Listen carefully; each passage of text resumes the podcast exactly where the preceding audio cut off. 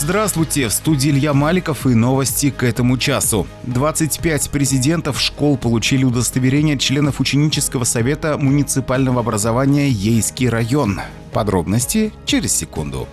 Про главное. Вчера в зале лицея номер 4 состоялось первое заседание лидеров школьного самоуправления Ейского района с участием главы муниципалитета Виктора Ляхова. Прошло оно в неформальной обстановке. В октябре во всех общеобразовательных учреждениях Ейского района прошли выборы. На пост лидеров ученического самоуправления претендовало 82 человека. В голосовании приняли участие почти 6 тысяч учеников старших классов. По итогам выборов образован ученический совет муниципального образования Ейский район на 2021-2022 годы, в состав которого вошли 25 избранных лидеров школ. Председателем ученического совета стала лидер средней школы номер 9 села Кухревки Ангелина Вальшевская. В завершении встречи прошло торжественное вручение удостоверений председателю и членам ученического совета муниципального образования Ейский район.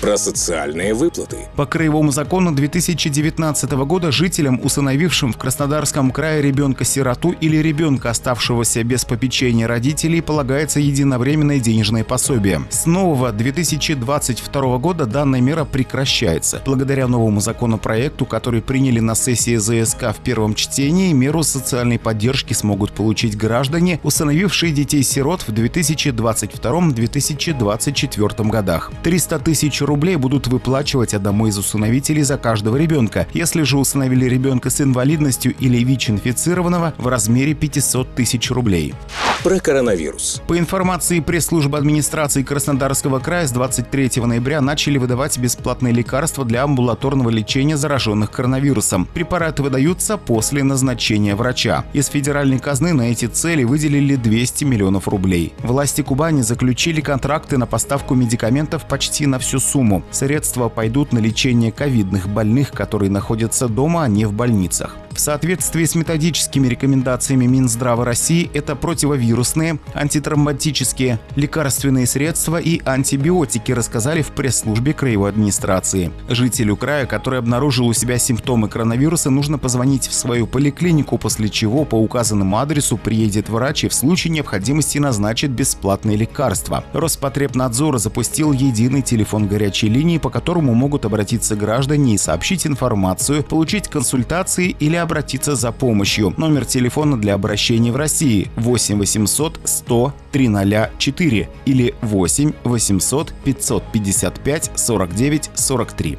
Про доллар. 73 рубля 61 копейка. Про евро. 83 рубля 12 копеек. Про погоду. Завтра в Ейске пасмурно. Температура воздуха днем около 6 градусов. Ветер восточный 10 метров в секунду. Илья Маликов, служба информации. Авторадио. Движение. Только вперед. Вперед.